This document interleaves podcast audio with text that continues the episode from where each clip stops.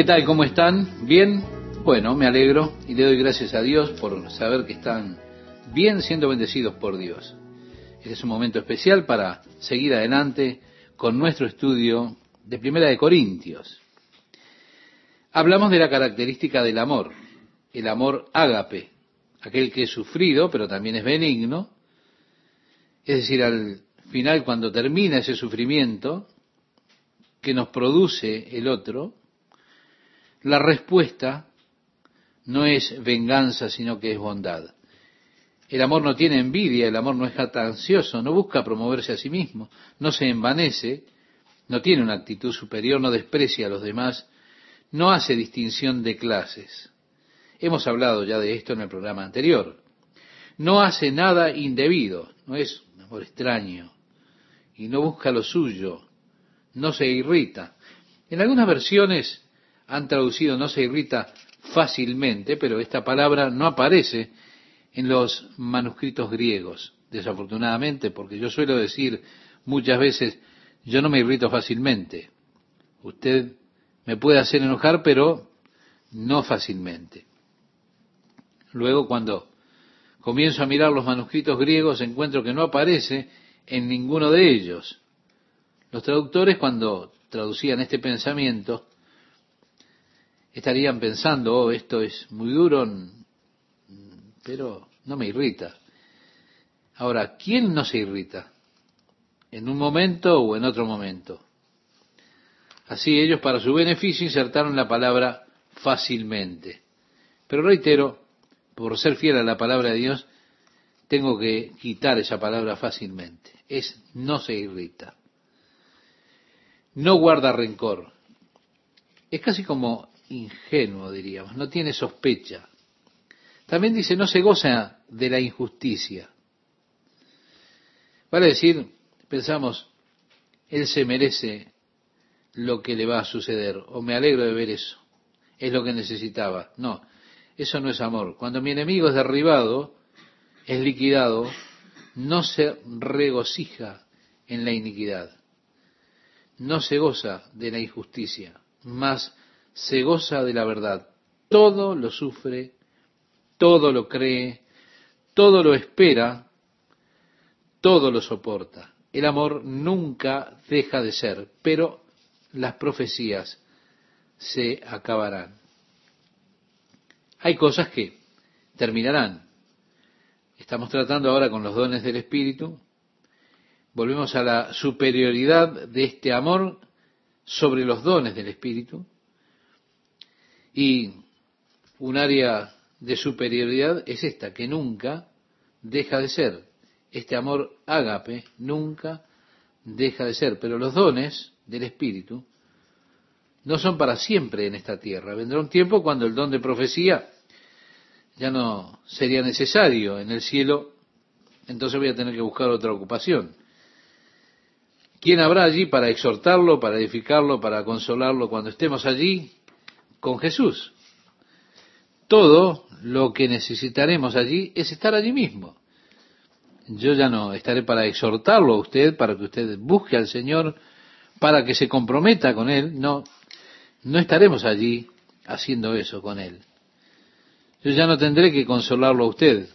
Habrán acabado todos nuestros problemas, estaremos allí en la gloria, en la presencia del Señor. Así que este don de profecía tiene un valor temporal limitado. Ahora es bueno y es necesario que lo usemos mientras estamos aquí. Pero llegará el tiempo cuando este don se acabará. Ya no será necesario cuando el Señor venga. Y cesarán las lenguas. Por supuesto, esta sería una referencia al don de hablar una lengua desconocida, la glosonalia, la cual, como señalaremos en un momento, es dada por Dios para ayudarlo a usted, para comunicarle a usted las cosas profundas de su espíritu ante Dios. Les dado a usted para ayudarle en su adoración, en su alabanza. Pero ya nosotros estaremos allí en su presencia, así que eso no será necesario.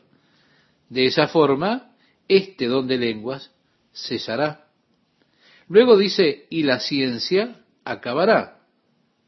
Nuevamente este sería una referencia al don de la palabra de ciencia, en el cual Dios nos da el conocimiento acerca de una situación particular para que podamos ayudarnos tratando con esa situación. La palabra de ciencia siempre tiene que ver con un conocimiento parcial. Nosotros nunca recibimos conocimiento completo, total de la situación. En el Nuevo Testamento, cuando este don fue ejercido, ellos no tenían un conocimiento total. No, tenían un conocimiento parcial de lo que se esperaba en el futuro. Pero no tenemos absolutamente todos los detalles. Y así porque dice a continuación, porque en parte conocemos y en parte profetizamos. Es decir, son cosas parciales, cosas que un día saldrán de la escena. El amor, por otra parte, nunca falla. Las profecías se acabarán, las lenguas cesarán, la ciencia acabará, porque todas esas cosas son cosas parciales. Nosotros conocemos en parte y en parte profetizamos, mas cuando venga lo perfecto, entonces lo que es en parte se acabará. Ahora, ¿a qué se refiere con lo perfecto? A mí me resulta interesante ver cada comentarista bíblico anteriores al siglo XX. Y siempre interpretó esto el comentarista de ese periodo como la segunda venida de Jesucristo. Es la visión histórica tradicional de la Iglesia. Cada comentarista bíblico hasta este siglo XXI tenía esa interpretación. Ahora, en los comentarios posteriores, usted encontrará que lo perfecto muchas veces hace referencia como a la palabra de Dios. Pero no era así antes de este siglo. Antes todos los maestros de la Biblia comprendían que aquí se hablaba de la venida de Jesucristo. Yo concuerdo con Campbell Morgan, quien creó un comentario extraordinario y yo creo que eres un comentarista muy honesto. Concuerdo con él cuando él declara que es obvio por el contexto que se está haciendo referencia a la venida de Jesucristo. Porque continúa diciendo el pasaje que nosotros le veremos a él cara a cara. ¿Se da cuenta? Ahora vemos por espejo, pero luego cara a cara. Ahora conocemos en parte, profetizamos en parte, pero entonces conoceremos incluso como somos conocidos. ¿Cuándo? Cuando le veamos a Él cara a cara. Así que en lugar de ser este capítulo 3 una prueba contra el ejercicio de los dones de profecías, o lenguas, o ciencias, hoy día en realidad es un respaldo porque estos son dados a nosotros hasta que regrese Jesucristo, hasta que aquello que es perfecto llegue.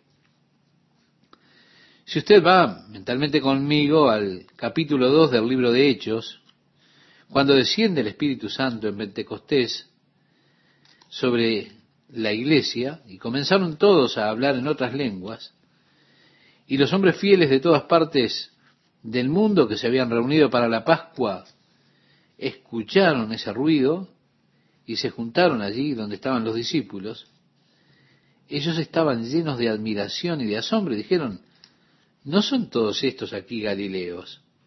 ¿Cómo es que ellos están hablando en nuestro propio lenguaje de las naciones de donde venimos? Porque los escuchamos hablando en la lengua de los medos, de los persas, aquellos de Mesopotamia, y están glorificando y alabando a Dios.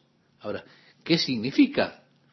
Cuando Pedro se puso en pie para explicarles lo que significaba, él primeramente les dio una base escritural. Les habló a ustedes, hombres de Israel, escúchenme. Primeramente, su premisa está equivocada, decía en otras palabras. Estos no están borrachos como suponen ustedes. Son apenas las nueve de la mañana. Pero ustedes se preguntan qué significa esto. Y allí él les explica que esto es lo que fue dicho por el profeta Joel, cuando decía, en los últimos días, dice el Señor, derramaré mi espíritu sobre toda carne, y sus hijos e hijas profetizarán, y los jóvenes verán visiones, y los ancianos soñarán sueños. Y sobre mis siervos y criadas derramaré mi espíritu en aquel día, dice el Señor. Y esta profecía va directamente al periodo de la tribulación. Y habrá sangre, fuego y humo, y la luna se tornará en sangre y el sol en tinieblas, antes de que venga el gran y notable día del Señor. Así que la profecía de Joel fue una profecía para los últimos días y lo lleva directamente a la gran tribulación, justo al momento de la venida del Señor a esta tierra. Porque acontecerá que esos días, dice el Señor, que cualquiera que invocar el nombre del Señor será salvo. Así que, con una base escritural, está llevando la interpretación para decir que lo perfecto se refiere, según expresan en este tiempo, a las escrituras, en lugar de hacer referencia al regreso de Jesucristo. De eso hablábamos. Están forzando la interpretación. Y es bueno que lo aclaremos. Yo pienso que quienes han tomado esta posición, han tomado esa posición, valga la redundancia, debido a la previa posición que ellos tienen acerca de que los dones del Espíritu no son para el día de hoy. Y como tomaron esa posición, están forzados a interpretar así. Pero, reitero, es una interpretación forzada del texto bíblico. Yo creo que la interpretación correcta es interpretar lo perfecto como la segunda venida de Jesucristo. Esto es simétrico a través de las escrituras, es decir, comparándolo con otras escrituras. Pablo dice ahora, cuando yo era niño, hablaba como niño, pensaba como niño, juzgaba como niño, mas cuando ya fui hombre, dejé lo que era de niño. Hay un desarrollo natural, un proceso de madurez. Llegará la plenitud cuando esté delante de la presencia de mi Señor. Allí estaré perfecto. Muchas de las cosas que hago hoy, cuando yo mire hacia atrás desde aquella posición, y parecerán cosas de niños. Yo no tengo ahora esa plenitud, esa llenura, la tendré cuando esté allí con el Señor. Así que esas cosas, profecías, lenguas, ciencias, ya no serán necesarias, quedarán atrás. Y yo habré entrado en la plenitud allí con Jesús. Dice el versículo 12, ahora vemos por espejo. Bueno, en aquellos días ellos no habían perfeccionado el proceso de hacer espejos como lo tenemos en nuestros días.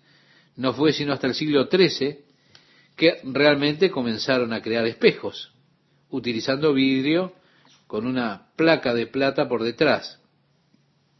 Antes de ese tiempo los espejos eran metales pulidos, vale decir muy pulidos, pero nunca se obtenía un verdadero reflejo nítido en esos espejos. Muchas veces el reflejo quedaba distorsionado, por eso decía así que miramos como en un espejo. Estamos viendo distorsiones, no vemos claramente. Y así lo dice, oscuramente. Vemos como en un espejo, oscuramente. Mas entonces veremos cara a cara comprenderemos perfectamente. Sabremos, en este punto incluso, cómo fuimos conocidos. Es decir, que sabremos de la manera que nos conoce Dios hoy. No necesitaremos introducciones. Ahora conozco en parte, pero entonces conoceré como fui conocido. Así que hay cosas que cesarán. Profecías, lenguas, ciencias, pero hay cosas que siempre permanecerán. Y ahora permanecen la fe, la esperanza y el amor.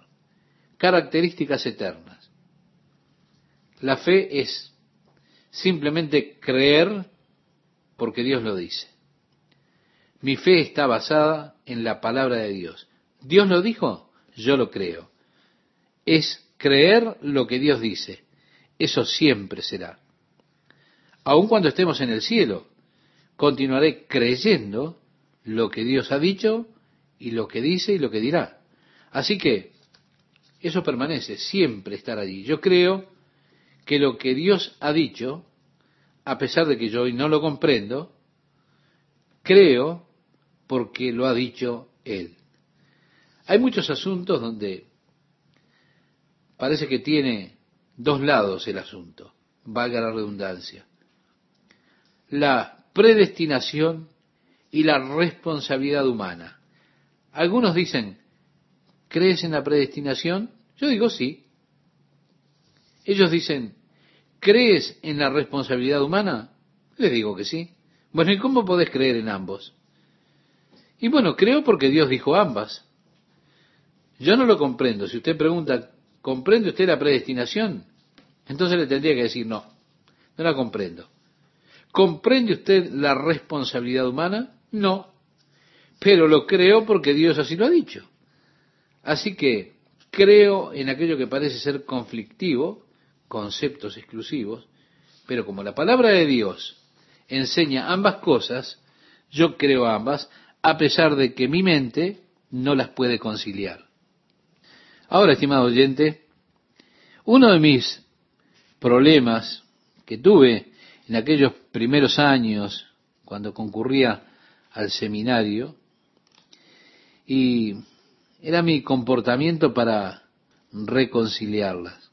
Créame, me pasé horas en discusiones, pensando, discutiendo, estudiando de manera privada, orando a Dios para que iluminara mi entendimiento, estudiando estas doctrinas acerca de la predestinación, estudiando también acerca de la soberanía divina y también en cuanto a la responsabilidad humana. Estuve por mucho tiempo intentando ponerlas juntas, unirlas, Años atrás, yo ya salía de mi estudio, dejaba aquel lugar salí indignado y clamé, Dios, no puedo comprenderlo. Lo he intentado por años, pero no lo puedo comprender. Bueno, estimado oyente, Dios habló a mi corazón y dijo, yo nunca te pedí que lo comprendieras, solo te pedí que lo creyeras. Entonces dije, bueno, muy bien, como tú lo dices, entonces yo lo creeré. Y así lo creo. Porque también creo que Dios es soberano, que Él me ha llamado en su infinita gracia para que yo sea su hijo. Pero también creo que era necesario que yo clamara el nombre del Señor para ser salvo. Sí, yo creo que Dios en su soberanía me llamó por su gracia. Sí, pero también creo que fue necesario que yo pidiera, Señor, sálvame. Aún así, si usted quiere entrar a un debate, una discusión lógica, ah, no, eh, yo realmente no lo puedo compaginar. Es el problema que se hacen muchas personas. Ellos se colocan de un lado o del otro. Se colocan de un lado excluyendo al otro. Créame esto, en este tema es sumamente peligroso. Porque usted estará tratando solo con la mitad de la verdad. Hay algunas personas como ellas que, como no lo pueden conciliar, se colocan de un lado o del otro y sienten, o entienden que deben tener esos debates teológicos. Por eso es que hay tantas divisiones en la iglesia. Las personas no pueden creer toda la verdad. Ellos solo creen lo que pueden comprender, lo que pueden razonar o racionalizar en sus mentes. Ellos dicen, yo solo creo lo que puedo ver. Pero mi amigo, eso no es fe. La fe simplemente es creer porque Dios lo dijo. Y como Dios lo dijo, yo lo creo. ¿Qué tal amigas, amigos? ¿Cómo están? Es un gusto para mí estar con ustedes otra vez compartiendo estos momentos con la palabra de Dios. Hay cosas que han de pasar. Las profecías, las lenguas, la palabra de conocimiento o de ciencia. Pero hay cosas que han de quedar. Y así el versículo 13 nos dice, y ahora permanecen la fe, la esperanza y el amor. Estas son características perdurables. ¿Qué es la fe? Es simplemente creer algo porque Dios lo dice. Y eso es duradero, es permanente. Siempre estará. La esperanza. La esperanza es una combinación de deseo y expectativa. Ambas cosas han de estar allí. No solo el deseo, también la expectativa de eso. El apóstol dijo, somos prisioneros de esperanza. Sí, esperamos en la gloria del Señor. Vale decir, yo deseo la gloria del Señor y también espero esa gloria. Y allí estoy esperando en ese anhelo bendito de la gloriosa aparición de nuestro gran Dios y Salvador Jesucristo. Estoy deseando realmente que Jesús aparezca. Estoy expectante que Jesús aparezca. Por eso deseo la aparición de Jesús. Y así es el deseo de mantenerle andando cuando todo lo demás alrededor suyo comienza a fallar. Ese deseo que hace que uno diga, oigan, sean pacientes, el Señor ha de obrar. Y realmente, estimado oyente, yo espero que Dios obre y lo deseo. Ese deseo me guarda y me sostiene. Decía el salmista, ¿por qué te abates, oh alma mía, y te conturbas dentro de mí? El salmista hablaba a su propia persona en cuanto a esos sentimientos de sentirse molesto, desalentado, deprimido, Así se encontraba él. En otras palabras, él se preguntaba, ¿por qué estás deprimido? ¿Por qué estás tan desalentado?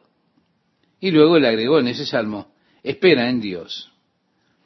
Esa es precisamente, amable oyente, la respuesta a la depresión, al desaliento, a estar tan molesto por alguna situación y es importante que lo notemos. Espera en Dios. Vale decir, oye, Dios está obrando. Estoy esperando que Él obre. Estoy deseando que Él obre. Por lo tanto, mi alma entonces se encuentra en reposo. Porque yo tengo mi esperanza y mi expectativa en el Señor. Así que estas tres cosas permanecen. La fe, la esperanza y el amor. Pero el mayor de ellos es el amor. Podemos preguntarnos por qué. Porque el amor acompasa a los otros dos. El amor espera todas las cosas, como leíamos unos versículos antes. Así la fe y la esperanza son acompañadas o acompasadas por el amor. Por lo tanto, el mayor de todos es el amor, más grande que los dones, inclusive más grande que todas las demás gracias y características de nuestra vida cristiana. La cosa más grande que usted pueda poseer, estimado oyente, es el amor.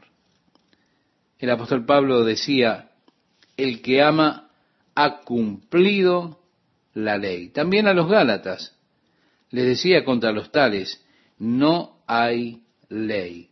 Vale decir, si usted ama, ya no necesita ninguna ley, ninguna otra cosa. Usted ha logrado el objetivo.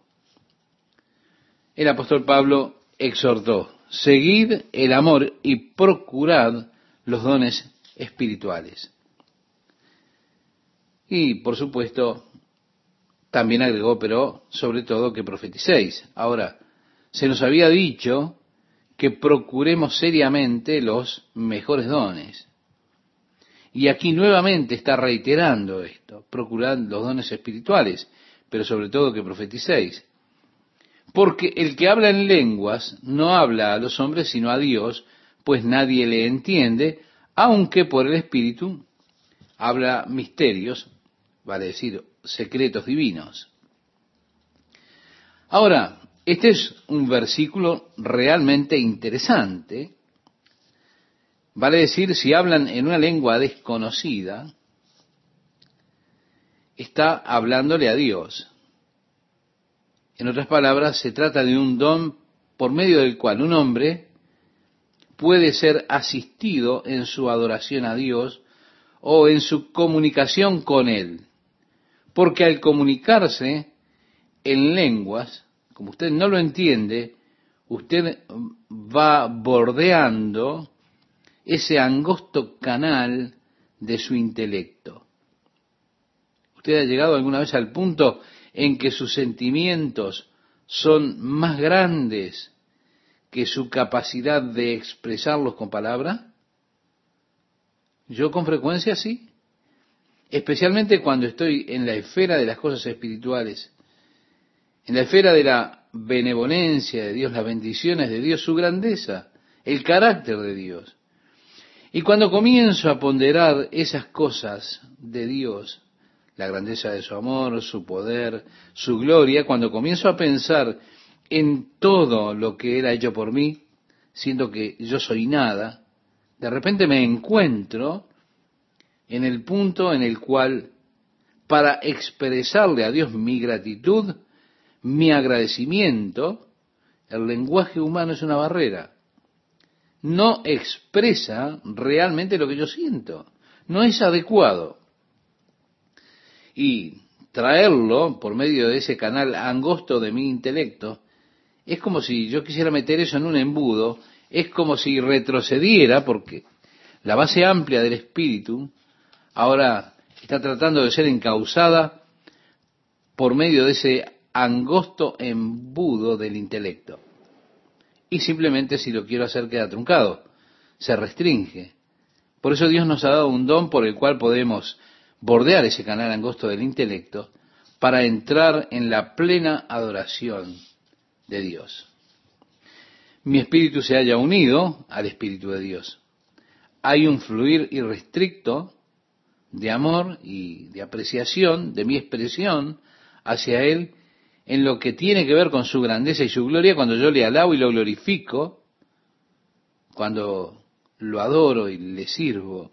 Es maravilloso cuando yo puedo, reitero, bordear ese fino canal del intelecto en el acto de adoración. Jerónimo Savonarola decía, cuando la oración alcanza su estado cumbre, las palabras son imposibles. Es decir, no hay palabras que puedan expresar las cosas del Espíritu. Sí, mi amigo, mi amiga, ese vocabulario no ha sido desarrollado aún para nosotros. Por eso el Señor me ayuda a expresar esos secretos divinos de adoración, de alabanza, de mi espíritu hacia Él, por medio de ese don de lenguas. Me ayuda en mi adoración y en mi alabanza. ¿Por qué? Porque así lo expresa la Biblia. Si hablo en lenguas, le estoy hablando a Dios, aunque no lo entienda. Las cosas del Espíritu son así cuando me asisten la alabanza y la adoración al Padre en glorificar a su Hijo, su amado Hijo, Jesucristo. Otra capacidad es la de ofrecerle a Dios oración conforme a su voluntad, puesto que el Espíritu también ayuda a nuestra debilidad, como ya lo estudiamos en el capítulo 8 del libro o la carta del apóstol Pablo a los romanos. Él decía en ese capítulo, pues que hemos de pedir como conviene no lo sabemos, pero el mismo Espíritu intercede por nosotros con gemidos indecibles. Es decir, el Espíritu nos ayuda en nuestra vida de oración con gemidos que no se pueden pronunciar. Es decir, no hay palabras que puedan ser pronunciadas.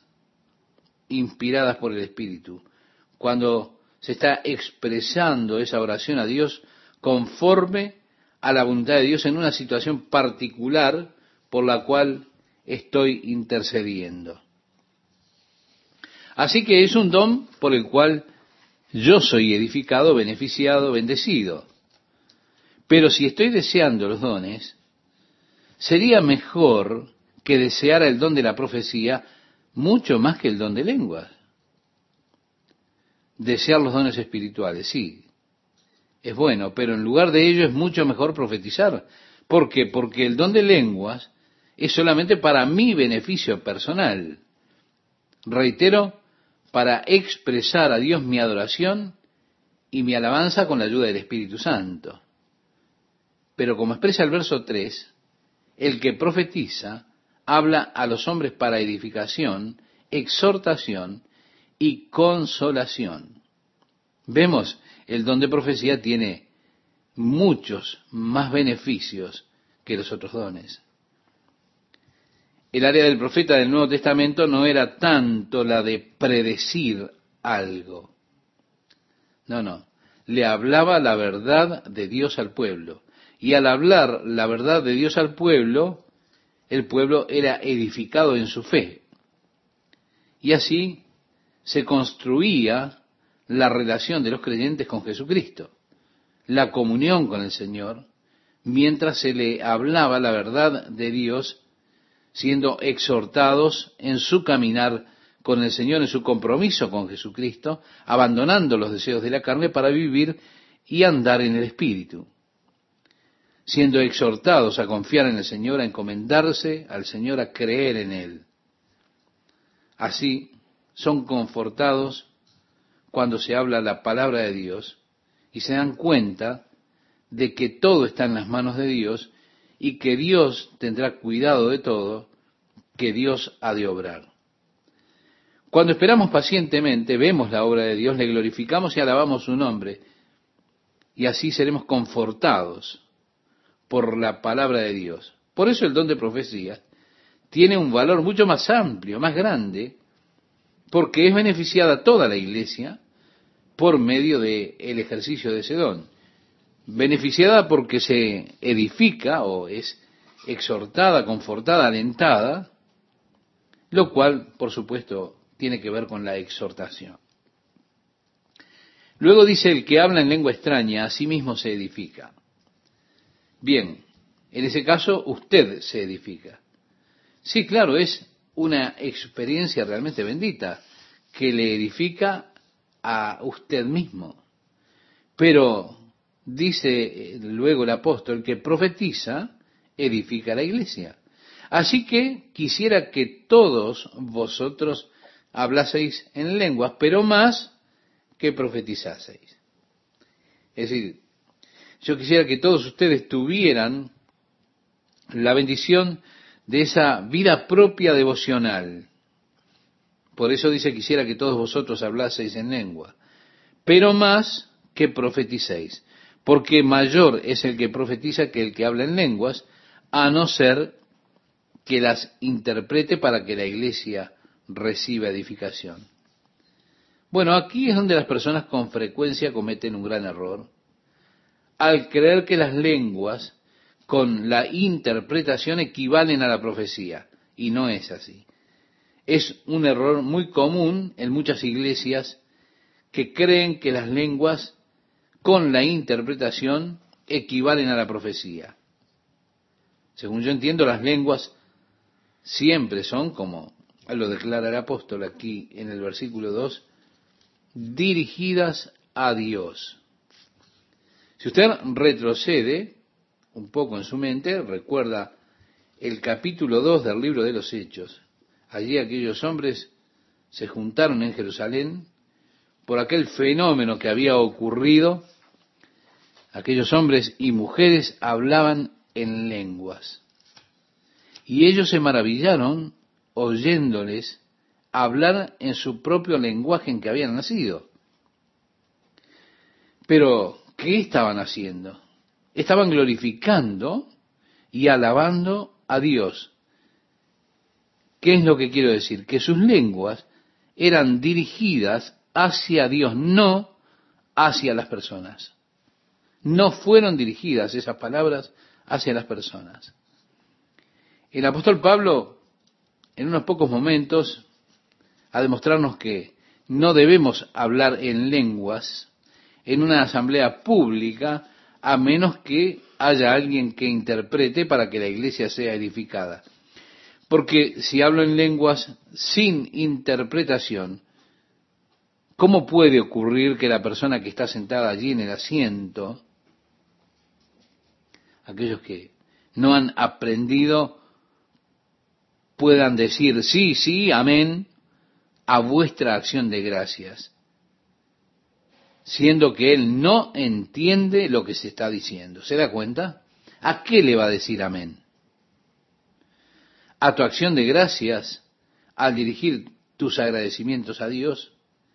El apóstol Pablo prosigue diciendo, en verdad adoran a Dios bien.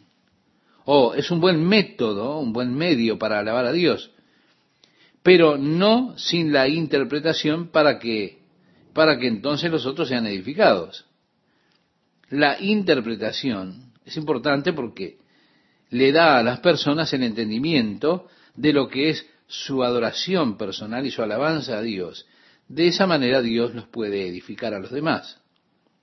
Ustedes por el Espíritu están dándole gloria a Dios, reconociendo su poder, su grandeza, pero para que sea de edificación a los demás, es necesaria la interpretación para que puedan entender sus propias palabras de alabanza y de adoración cuando usted está glorificando a Dios, y así entonces los otros pueden ser edificados por sus alabanzas.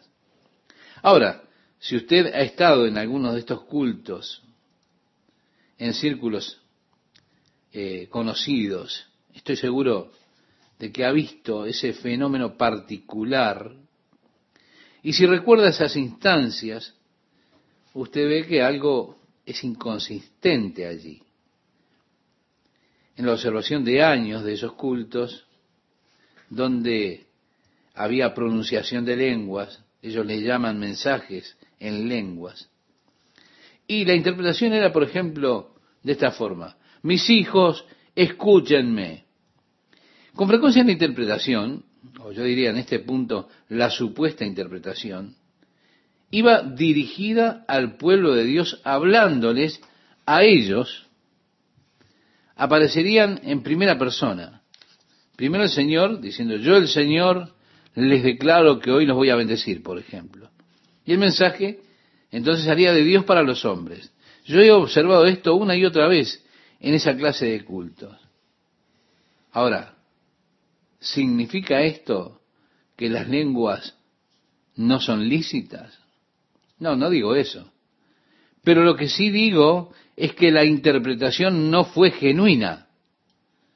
Y lo que ocurre con frecuencia en esos servicios en donde usted tiene esta clase de sucesos, es que se ejerce el don de lenguas seguido por una profecía no la interpretación de las lenguas. Pienso que ese es un error común en algunas iglesias de nuestros días y usted lo encontrará que ocurre en muchos lugares entre ellos. Las lenguas seguidas de profecía en lugar de una verdadera interpretación que es entregada de ese lenguaje desconocido. Así que, reitero, las lenguas con la interpretación de las lenguas no son el equivalente a la profecía o no son la misma cosa que las profecías, puesto que es cuando Dios habla a la iglesia para edificar, para exhortar y confortar, allí está la profecía. En tanto las lenguas tienen que ver con mi adoración o su adoración a Dios con esos misterios divinos, esos secretos de la belleza, la gloria que hay en la que participo cuando mi espíritu adora a Dios. ¿Qué tal amigas, amigos? ¿Cómo están? ¿Bien? Bueno, me alegro y le doy gracias a Dios por eso. El apóstol Pablo está exhortando a esta iglesia diciéndoles, seguid el amor y procurad los dones espirituales, pero sobre todo que profeticéis. Porque el que habla en lenguas no habla a los hombres, sino a Dios, pues nadie le entiende, aunque por el Espíritu habla misterios, es decir, secretos divinos. Si estamos deseando tener dones, sería mejor que desear los dones de profecía más que los dones de lenguas. Como lo decíamos en el programa anterior, porque el don de lenguas solamente tiene para nosotros un beneficio personal. El beneficio que tenemos cuando le expresamos a Dios nuestra adoración, nuestra alabanza con la ayuda del Espíritu Santo.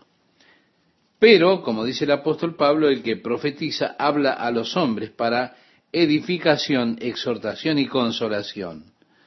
Por eso decimos que el don de profecía tiene un valor mucho más amplio, porque es beneficiada toda la iglesia por medio del ejercicio de ese don.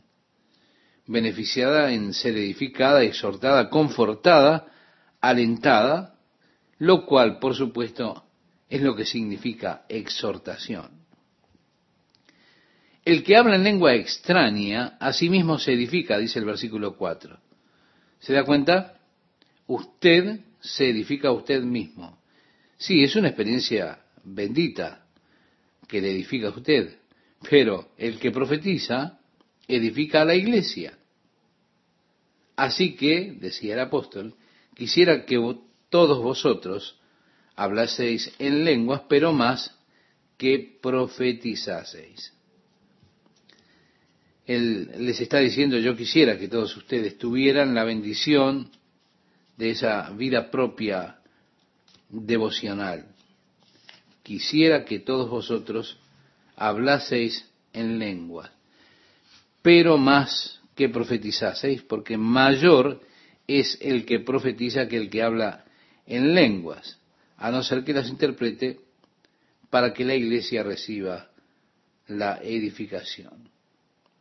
Mencionábamos en el programa anterior que esta es una situación que se da en las iglesias muchas veces donde las personas frecuentemente cometen un error creyendo que las lenguas, al ser interpretadas, es un equivalente a la profecía. Y no es así.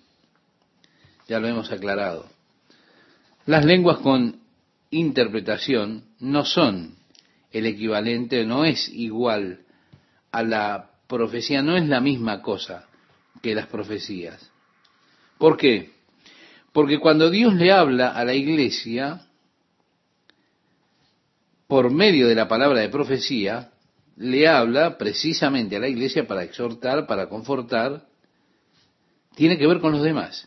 Mientras que las lenguas son una experiencia personal que se dirige a Dios hablando de misterios divinos, los secretos, la belleza, la gloria que hay cuando mi espíritu adora a Dios.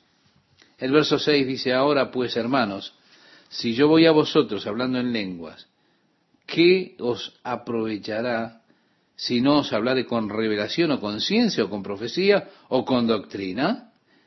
Les está diciendo en otras palabras, cuando voy a ustedes a hablarles, vengo hablando por revelación, con palabra de conocimiento o de ciencia, por el don de profecía, por la doctrina. Y así usted es bendecido, es beneficiado, cuando uno toma la palabra de Dios y al aprender por ella crecemos en nuestra relación, en nuestro andar con Dios. En cambio, hablar en lenguas sería solamente emitir sonidos sin significado. Sí, sonidos sin significado. Usted no puede entender lo que se dice, no sabe qué hacer con eso. Por eso Pablo decía, ciertamente las cosas inanimadas que producen sonidos. Ahora piense, uno va por ahí y toca el piano. Y toca cualquier tecla entonces eso no tiene significado para el otro. Es un sonido sin significado. Pero si alguien talentoso que conoce la música, que sabe lo que es organizar esas notas, un pianista consumado se pone a tocar, eso a usted lo bendecirá. Así que hay cosas como órganos de tubos, arpas y otros instrumentos que dan sonidos, pero a menos que haya una persona verdaderamente talentosa, ¿se da cuenta? Si usted simplemente tiene una guitarra y empieza a golpear las cuerdas y deja que los dedos vayan donde quieran, usted no escucha ninguna melodía, no hay melodía en eso. ¿De qué sirve? Usted no escucha nada importante, nada que pueda entenderse. Es simplemente un sonido a metal. Bueno, así son las lenguas, simplemente, a menos que haya una interpretación de ellas. Dice el verso 8, y si la trompeta diere sonido incierto, ¿quién se preparará para la batalla? En aquellos días, y aún al presente, hay ciertos toques de clarín a través de los cuales se llamaba al pueblo, o se llama al pueblo a levantarse en la mañana. Se llamaba al pueblo para desayunar, también se avisaba a la gente que venía la correspondencia, se llamaba a la gente para congregarse, también se la llamaba para hacer trabajos y también para retirarse. Cada uno de estos toques de clarín tenía un mensaje. Nosotros podríamos entender el mensaje. Ahora, si un sujeto se levanta allí y comienza a hacer sonar el clarín de cualquier forma. ¿Qué se supone que tenemos que hacer? ¿Tenemos que retirarnos? Decimos, bueno, a la carga mis valientes. ¿O será que está llamando para ir a desayunar? Es un sonido incierto. Simplemente está emitiendo un sonido, pero uno no sabe cómo responder a eso.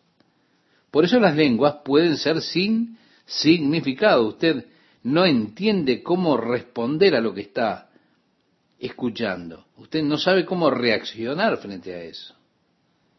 El verso 9 dice, así también vosotros, si por la lengua no diereis palabra bien comprensible, ¿cómo se entenderá lo que decís? Porque hablaréis al aire. Así que simplemente levantarse y hablar en lenguas al pueblo no tiene ningún valor, no les ayuda en nada no sabrán cómo responder a eso, a menos que usted hable en palabras que se puedan entender, trayendo así las verdades simples. El verso 9 dice, así también vosotros, si por la lengua no dieres palabra bien comprensible, ¿cómo se entenderá lo que decís? Porque hablaréis al aire. Tantas clases de idiomas hay seguramente en el mundo y ninguno de ellos carece de significado. Si puede ser que usted usted esté diciendo algo extremadamente significativo, pero ¿quién lo sabe? Quizá usted en lugar de eso está diciendo algo más bien tonto. Ahora, si yo ignoro el valor de las palabras, decía Pablo, seré como extranjero para el que habla y el que habla será como extranjero para mí. Así también vosotros, pues que anheláis dones espirituales, procurad abundar en ellos para edificación de la iglesia, por lo cual el que habla en lengua extraña pida en oración poder interpretarla. Es decir, tener el don de la interpretación, de manera que pueda ejercer ese don de lenguas en la iglesia y pueda así ser capaz de edificar toda la iglesia a través de la interpretación de esas lenguas. Continúa diciendo el apóstol, porque si yo oro en lengua desconocida, mi espíritu ora, pero mi entendimiento queda sin fruto. Es decir, no entiendo lo que se está diciendo. ¿Qué pues? Oraré con el espíritu, pero oraré también con el entendimiento. Cantaré con el espíritu, pero también cantaré con el entendimiento. Así dice el versículo 15. Y allí el apóstol declara que hay situaciones o ocasiones en nuestro devocional que oramos en lenguas y tenemos ese don, pero que existe en otras ocasiones en nuestros momentos de devoción en los cuales oramos en griego o en hebreo, lenguaje que yo conozco. Hay veces que podemos cantar en esos idiomas. En otras ocasiones quizá canto en un lenguaje que no conozco. Porque si bendices solo con el Espíritu, esto hace referencia a las lenguas, el que ocupa el lugar de un simple oyente, ¿cómo le dirá amén a tu acción de gracias? Pues no sabe lo que has dicho. Porque tú, a la verdad, bien das gracias, pero el otro no es edificado. Y ahora el apóstol inserta esto, a menos que usted tenga la impresión equivocada de lo que él está tratando de decir. Él agrega, doy gracias a Dios que hablo en lenguas más que todos vosotros. Pablo nos ha dicho ya que él no hace eso en la iglesia, que él prefería en la iglesia hablar cinco palabras en lengua conocida que diez mil en una lengua desconocida. Así que si él habla lenguas más que todos ellos, es obvio por lo que expresa que él lo hace en sus momentos de devoción privada, personal, en su habitación, en su lugar, donde él se dirige a Dios. Y creo que si una persona en realidad tiene ese don de lengua, el lugar más adecuado para ejercitarlo es en esos momentos de devociones propias, personales, cuando por el Espíritu se adora a Dios con la asistencia del Espíritu Santo, declarándole a Dios su amor, su gloria, su bondad, su poder, su grandeza y así. Pero en la iglesia, decía Pablo, prefiero hablar cinco palabras con mi entendimiento para enseñar también a otros que diez mil palabras en lengua desconocida. Hermanos, no seáis niños en el modo de pensar, sino sed niños en la malicia, pero maduros en el modo de pensar. Por eso nosotros deberíamos buscar entender las cosas, no ser como niños.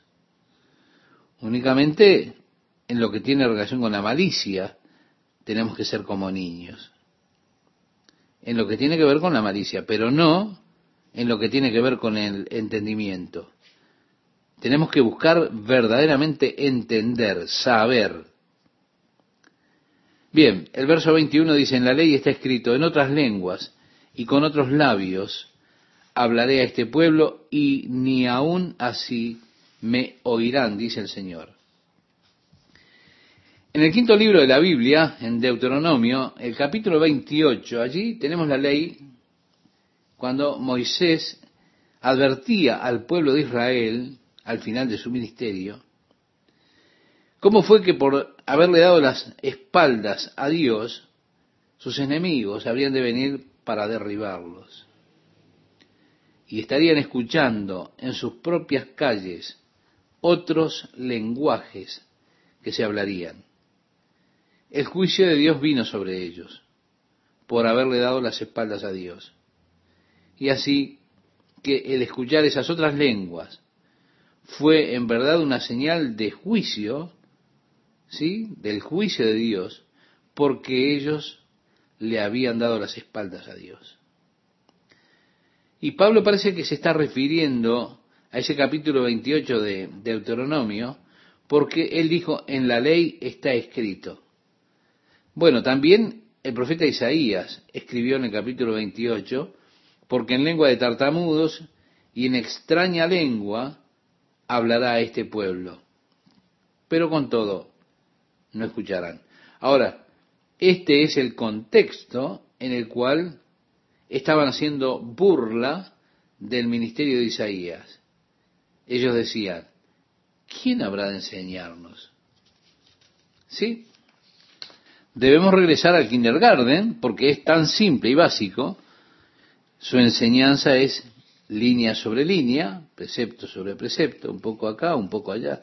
Ellos allí se estaban burlando de esos métodos de enseñanza y luego él dice, pero con otras lenguas hablaré a este pueblo. Y además expresa, este es mi reposo, dad reposo al cansado, y este es el refrigerio, mas no quisieron oír. Así que el apóstol está evidentemente poniendo juntos ambos pasajes de las Escrituras. Con los hombres de otras lenguas, Dios hablará. Al escuchar esas lenguas extranjeras de los soldados, soldados de aquellos ejércitos extranjeros, en el momento en que ellos fueran capturados. A eso hace referencia Deuteronomio 28. Y con todo, con todo eso, ellos no escucharán, dijo el Señor, tomando las palabras de Isaías. Vale decir, aun cuando llegue este juicio, yendo a Deuteronomio 28, ese juicio no hizo volver a la gente hacia Dios. Ahora dice el versículo 22 de 1 de Corintios capítulo 14, así que las lenguas son por señal, no a los creyentes, sino a los incrédulos, pero la profecía no a los incrédulos, sino a los creyentes. Así que el tema de las lenguas es un tema interesante. Son una señal para los que no creen. Ahora, este es un pasaje dificultoso de las Escrituras porque parece que el mismo versículo contradijera eso por completo. Nosotros encontramos en aquel día de Pentecostés que las lenguas sirvieron como una señal para los que no creían. Porque en el día de Pentecostés, cuando aquellos judíos devotos vinieron a adorar a Jerusalén, escucharon a aquellos que estaban esperando la promesa del Espíritu Santo en el aposento alto, les escucharon hablar en varios lenguajes, aunque ellos eran todos ellos los que hablaban de la región de Galilea. Y les escucharon hablar idiomas de todo el mundo y usaban todos esos lenguajes para alabar a Dios y glorificar a Dios.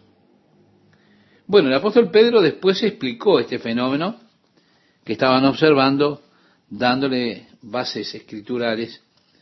Pedro estaba allí finalizando su mensaje y el Espíritu Santo convenció los corazones de aquellos que oían y ellos dijeron, ¿qué tenemos que hacer? Porque hemos crucificado al Señor de la gloria. Pedro les dijo, arrepentíos y bautícese cada uno en el nombre de Jesucristo para remisión de sus pecados y recibiréis el don del Espíritu Santo, porque la promesa es para ustedes y para vuestros hijos. Aproximadamente tres mil personas allí creyeron y fueron añadidos al cuerpo de Cristo ese día. Tenemos allí el nacimiento de la iglesia fueron atraídos por ese fenómeno, convencidos por el fenómeno de hablar en lenguas. Fue una señal a los no creyentes. Y fueron convertidos a Jesucristo como resultado de aquel fenómeno que ellos observaron. La profecía, en tanto, es más directa para los que creen ya, para alentarlos, fortalecerles, confortarles, edificarles, exhortarles. Ahora, en el versículo siguiente, parece como que Pablo revierte totalmente su posición. Dice así, pues, toda la iglesia se reúne en un solo lugar y todos hablan en lenguas y entran indoctos o incrédulos. ¿No dirán que estáis locos? Ahora, ¿está revirtiendo Pablo su posición? De ninguna manera lo que está exponiendo aquí es un caso hipotético que posiblemente estuviese sucediendo allí en Corinto. Cuando la iglesia se congregaba, todos se levantaban y todos comenzaban a hablar en lenguas. Ahora piense, si yo voy a una iglesia y toda la iglesia allí se levantan y comienzan a hablar en, en lengua, yo que no conozco nada, que no sé nada de Dios y de la Biblia, yo veo eso y digo que están todos locos. ¿Por qué? Porque yo no entendería lo que está sucediendo si no soy un creyente. Si tiene que haber o manifestarse este don de lenguas en la iglesia, deben estar gobernadas por aquellas reglas que el apóstol Pablo publica aquí. Él dice en el verso 27, si alguno habla en lengua extraña, sea esto por dos, a lo más tres, y por turno, es decir, no todos juntos, y uno interprete. Si toda la iglesia se congrega y hay no creyentes allí que están presentes, el ejercicio del don de lengua por toda la iglesia, lo único que hará es que la persona no creyente sacará la conclusión de que están todos locos. Y no sería entonces una señal para los no creyentes. Sí, una señal de que están todos locos. No obstante, si ejercen ese don de la manera que el apóstol Pablo lo plantea, la cosa es diferente. Parecería que Pablo más bien lo desestima en este ejercicio del don en la iglesia. Yo personalmente, dice Pablo, no lo haría en la iglesia. Lo hago en mis propias devociones. Eh, si es realizado en la iglesia, entonces definitivamente debería estar limitado a dos o tres por turno y una persona tiene que interpretar. ¿Se da cuenta? Tenemos ahora más restricciones y con esto terminamos y la seguimos en la próxima. Y si no hay intérprete, decía el apóstol, calle en la iglesia y hable para sí mismo y para Dios. Es un gusto para mí estar con ustedes, amigas y amigos. Seguimos con este apasionante estudio del capítulo 14 de la primera carta del apóstol Pablo a los Corintios. En el versículo 22 leemos, así que las lenguas son por señal no a los creyentes, sino a los incrédulos, pero la profecía no a los incrédulos, sino a los creyentes. Queremos reiterar algunos de los conceptos que vertíamos en la última eh, programación. Las lenguas son realmente un tema interesante, una señal que llama la atención de aquellos que estudiamos la Biblia. Tenemos que darnos cuenta que fueron una señal para los que no creen.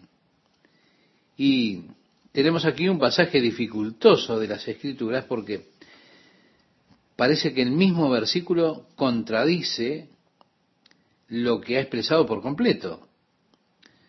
Nosotros nos encontramos en el capítulo 2 del libro de los Hechos, en el día de Pentecostés, que las lenguas sirvieron como una señal para aquellos que no creían, no creían en Jesús. ¿Por qué decimos esto? Porque en el día de Pentecostés, cuando aquellos judíos devotos que venían para la fiesta allí en Jerusalén, estaban en el momento en que el Espíritu Santo desciende sobre aquellos 120 en el aposento alto, fueron atraídos por ese fenómeno y escucharon a aquellos que eran galileos hablar en varios lenguajes, siendo que ellos, reitero, eran de Galilea. Hablaban idiomas de todo el mundo, y usaban esos lenguajes para alabar a Dios y glorificar a Dios. El apóstol Pedro después les explica este fenómeno que ellos estaban observando y les da las bases escriturales. Pedro estaba culminando su mensaje cuando el Espíritu Santo convenció los corazones de aquellos que estaban escuchando, de manera que dijeron, varones hermanos, ¿qué haremos? Porque en otras palabras decían, hemos crucificado al Señor de la gloria. Pedro les dijo, arrepentíos y bautícese cada uno en el nombre de Jesucristo para remisión de sus pecados, y recibiréis el don del Espíritu Santo, porque la promesa es para ustedes y para vuestros hijos. Aproximadamente unos tres mil de ellos creyeron y fueron añadidos al cuerpo de Cristo ese día. Como decíamos anteriormente, estamos asistiendo por este pasaje a lo que fue el nacimiento de la iglesia. Fueron atraídos por el fenómeno, fueron convencidos por ese fenómeno de hablar en lenguas. Fue una señal para los que no creían y así se convirtieron a Jesucristo como resultado de observar ese fenómeno. La profecía, en tanto, es para aquellos que ya creen. Tiene como objetivo exhortarles, es decir, alentarlos, fortalecerlos, confortarles, edificarlos. Pero como decíamos, en el siguiente versículo parece que Pablo revierte totalmente la posición que planteó. Él dice, sí, pues toda la iglesia se reúne en un solo lugar y todos hablan lenguas y entran indoctos o incrédulos. ¿No dirán que estáis locos? Ahora, ¿será que Pablo está contradiciendo lo que expresó? De ninguna manera. Lo que él presenta aquí es un caso hipotético. Él probablemente está asistiendo a lo que acontecía en Corinto. Vale decir, cuando la iglesia se congregaba, parece que todos se levantaban y comenzaban a hablar en lenguas. Ahora, es decir, si yo voy a una iglesia y todos en la iglesia se levantan y comienzan a hablar en lenguas, bueno, si fuera en mi caso, yo diría que están todos locos. ¿Por qué? Porque no entendería lo que está sucediendo. Si yo fuese alguien que no soy creyente, que nunca oí hablar de Jesús o que no creo en Jesús o, como aquellos judíos no creían en Jesús. Evidentemente si uno entra a una reunión sin ser creyente y, siente que todos hablan en lenguas, evidentemente van a pensar que están locos. Porque no entenderían absolutamente lo que está sucediendo si no son creyentes, reitero. Si tiene que hablar en lenguas alguien en la iglesia, si tiene que haber esas lenguas en la iglesia, ellas tienen que estar gobernadas o dirigidas por las reglas que publicó aquí el apóstol Pablo en el versículo 27. Él decía, si habla alguno en lengua extraña, sea esto por dos o a lo más tres y por turno, y uno interprete. Si toda la iglesia se congrega y hay gente que no cree presente, el ejercicio del don de lenguas, si es hecho por toda la iglesia, bueno, la conclusión que sacará esa gente es que están locos. No sería una señal para los no creyentes. Bueno, sí, sería una señal de que están todos locos. No obstante, si tiene que ser ejercido este don de lenguas, porque alguien tiene este don, o algunos tienen este don, definitivamente, eh, Pablo allí da una normativa. Pero especialmente a nivel personal, el apóstol lo desestima para la iglesia, porque él dice, yo personalmente no lo haría en la iglesia. Él lo hacía en sus devociones personales, como eh, aparece o se deduce del relato.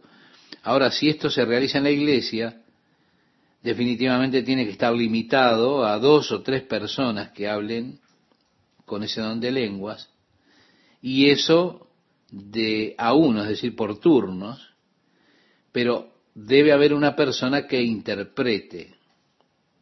Tenemos ahora algunas restricciones más. Y si no hay intérprete, calle en la iglesia y hable para sí mismo y para Dios. Bueno, personalmente yo no creo en aquellas personas que se levantan y hablan en lenguas y dicen, Dios me hace hacer esto, no puedo evitarlo. Pablo aquí declara que usted tiene control sobre eso. Por eso le dice, calle en la iglesia.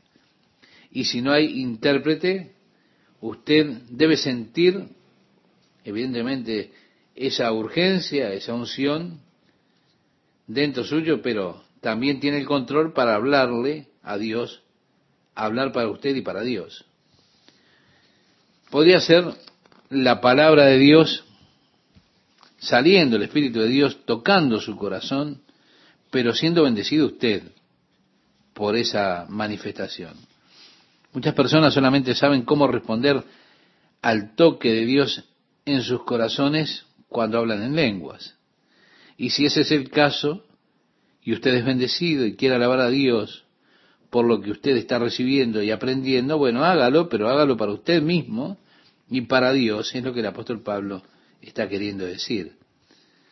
Hay ocasiones cuando la iglesia se reúne no como cuerpo, es decir, no las reuniones generales donde viene gente por primera vez, gente que no es creyente.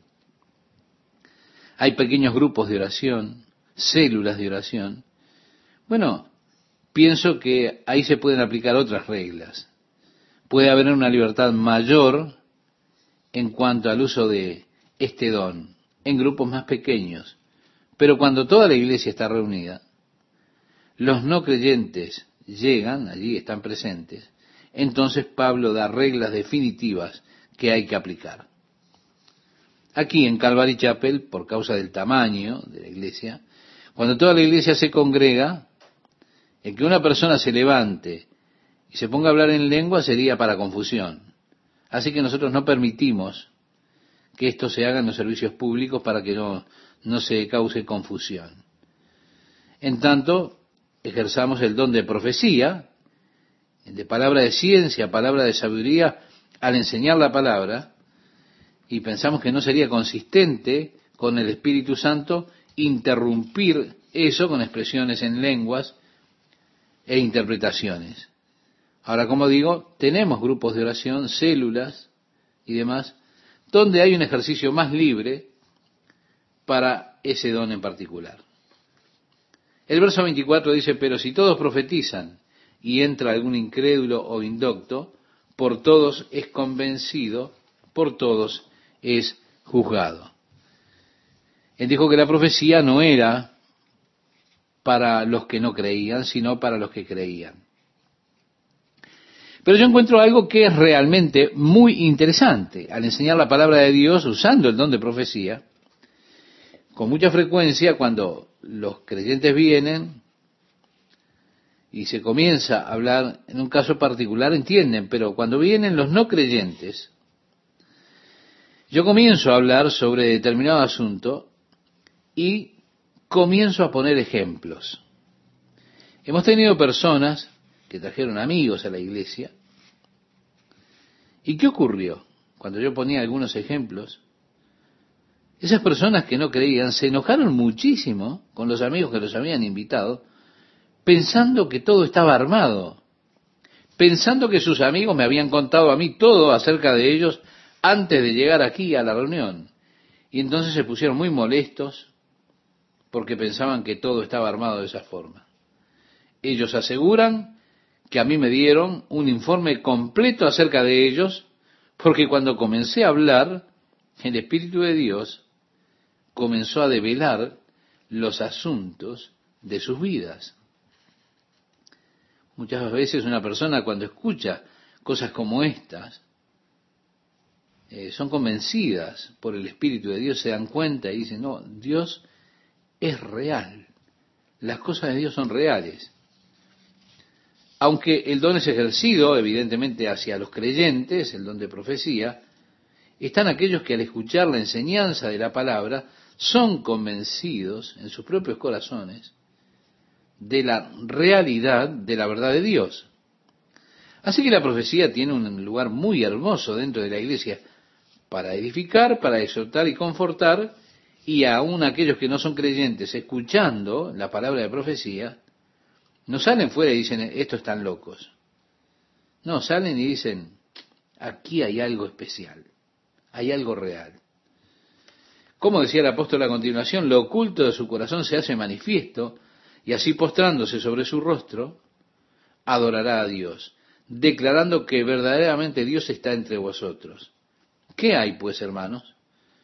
Cuando os reunís, cada uno de vosotros tiene salmo, tiene doctrina, tiene lengua, tiene revelación, tiene interpretación, hágase todo para edificación. Bueno, yo creo que aquí este, en la interpretación nos damos cuenta que al hacerse la traducción, parece que se cometió un error de puntuación. En el griego sabemos no hay puntuaciones. De hecho, esto se realizó por los traductores. Y pienso que aquí cometieron un error al poner un signo de interrogación después de la palabra hermanos el signo de interrogación debería estar puesto después de la palabra interpretación. Porque la pregunta es, ¿qué hay pues, hermanos? No es allí que debe ir el signo de interrogación. Él continúa diciendo, ¿qué hay pues, hermanos, cuando os reunís? Cada uno de vosotros tiene salmo, tiene doctrina, tiene lengua, tiene revelación, tiene interpretación. Allí va el signo de interrogación. Es decir, está expresando que los servicios que tenían en esas iglesias eran desordenados. Todo el mundo hacía lo que quería, tratando de entrar en escena. Todos tenían un salmo, una interpretación, lengua, doctrina, revelación. Ahora, por ese error en la puntuación, hay personas que dicen que cuando la iglesia se reúne, ese es el orden para la iglesia. Dicen, cuando usted viene a la iglesia, usted debe tener un salmo, debe tener una canción, o una palabra de profecía, o una interpretación, usted debe saber y debe ser de libre voluntad, hacer lo que quiere. Todos tienen que levantarse y hacer lo que quieren. Y parece que eso es el orden que presenta. Mire, esto es como cuando mi hijo estaba creciendo y se portaba mal, yo lo tomaba y lo reprendía, quería explicarle por qué era necesario que le diera una palmada por esa inconducta que había tenido, yo dije, bueno, ya sabes, hijo, la Biblia dice que escatimemos la vara y echaremos a perder al muchacho. Quiere decir que si yo escatimo la vara, el castigo te voy a echar a perder. Pero mi hijo lo interpretó como un mandamiento. Es decir, que no es algo que si hago así va a ocurrir de esta forma. Es un mandamiento, escatima la vara y echa a perder al muchacho. Papá, me decía él, tú entonces me dejarías o me deberías dejar que me eche a perder. es que muchas personas han mal interpretado esto de la misma manera. Lo han tomado como un mandamiento y no es un mandamiento, es una reprensión por el desorden que había en los cultos de la iglesia en Corinto. Eso es lo que él da como primera regla, cuando ustedes se reúnan, hágase todo para edificación, dice el verso 26. Es decir, lo que se haga se debe hacer para edificar todo el cuerpo de Cristo. Y allí está la primera regla. Si habla alguno en lengua extraña, como ya hemos dicho, sea esto por dos, a lo más tres y por turno, y uno interprete. Y si no hay intérprete, calle en la iglesia y hable a sí mismo y para Dios. Asimismo los profetas hablen dos o tres, es decir, a sí mismo, por turno. Los profetas hablen dos o tres y los demás juzguen. Si una persona se levanta y dice, el Señor me ha dicho o el Señor ha dicho esto, bueno, no compre enseguida lo que dice. Júzguelo. A ver si verdaderamente es el Señor que está hablando. Porque puede venir alguien y decir, el Señor dijo, salgan, vendan todo, ha de haber una caída en la bolsa, desháganse de todo el stock. Ahora, ¿verdaderamente el Señor es el que está hablando? Es decir, que hay que ver que lo, es lo que dice, juzgar lo que dice, porque muchas personas se han metido en problemas por no juzgar esas supuestas profecías y muchas cosas extrañas han sido hechas de esta manera. Así que tienen que haber dos o tres que profeticen por turno y otros juzguen. Y si alguno está profetizando y algo es revelado a alguien que está sentado por allí, que primero no diga nada y deje que el otro tenga la oportunidad de compartir lo que está en su corazón. Luego dice el verso 31, porque podéis profetizar todos, uno por uno, para que todos aprendan y todos sean exhortados. A partir del versículo 32 leemos, y los espíritus de los profetas están sujetos a los profetas, pues Dios no es Dios de confusión, sino de paz, como en todas las iglesias de los santos. Vuestras mujeres callen en las congregaciones porque no les es permitido hablar, sino que estén sujetas como también la ley lo dice. Si usted recuerda, esto señalábamos cuando estudiamos el capítulo 11. Pablo está declarando aquí que una mujer eh, no hable. No, no está diciendo eso. Porque puede orar y profetizar.